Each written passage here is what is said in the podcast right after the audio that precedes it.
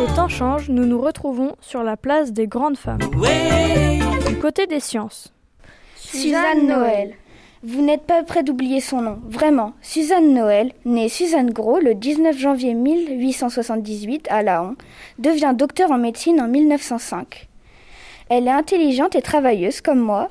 Elle a du cœur, du cran et du caractère. Elle a une épaisse chevelure, souvent cachée par son chapeau, et elle porte des lunettes.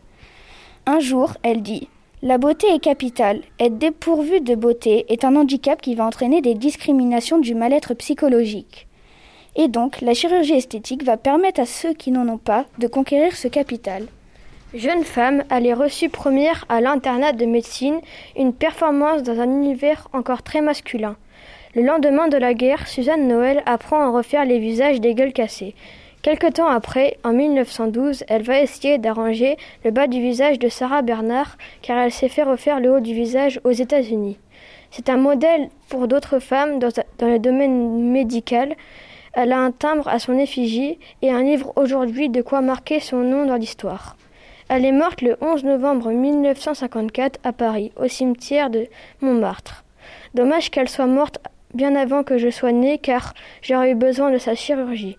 Maëlie Chambert et Nino Ayer.